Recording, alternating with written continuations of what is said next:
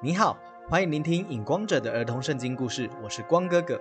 今天要讲的是《生命记》第九章第一节到第十一章第三十二节，基利新山和以巴路山。摩西对百姓说：“耶和华你们的神把迦南地的居民从你们的面前灭绝之后，你们心里不可以说：神耶和华将我们带领进去迦南地。”是因为我们的义，神耶和华把迦南地的居民从你们面前赶出去，是因为他们本身的罪恶已经满了，又因为神耶和华坚定向你们的先祖亚伯拉罕、以撒、雅各所应许的约。你们应当知道，你们本来就是不听神耶和华话语的百姓。神耶和华在埃及地行了十灾的奇妙作为。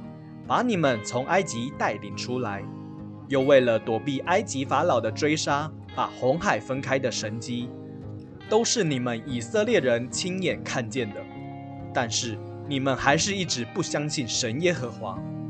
就在出埃及的第三个月，当我上去西奈山，领受神耶和华的十句话，来当做和你们立约内容的时候，才四十天的时间。你们就忘记是神耶和华带领你们出埃及的，反而为自己铸造金牛犊来拜，说这金牛犊就是带领我们出埃及的神，我们应当拜他。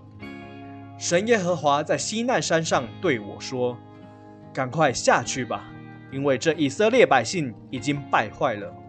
看哪，这百姓还没有到达我所应许的迦南美地。”就已经背弃了我。我实实在在告诉你，他们一旦进入那迦南地，必会做出更大不义的事。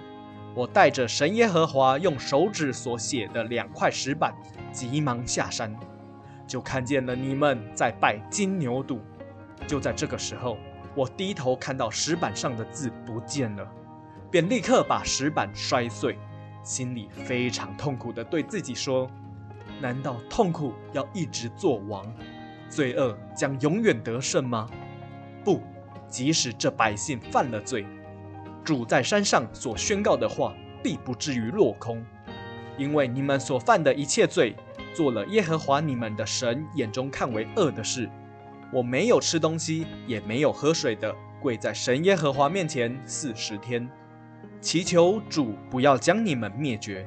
于是我叫百姓把他们所铸造的金牛犊打碎，扔在水里，叫他们喝。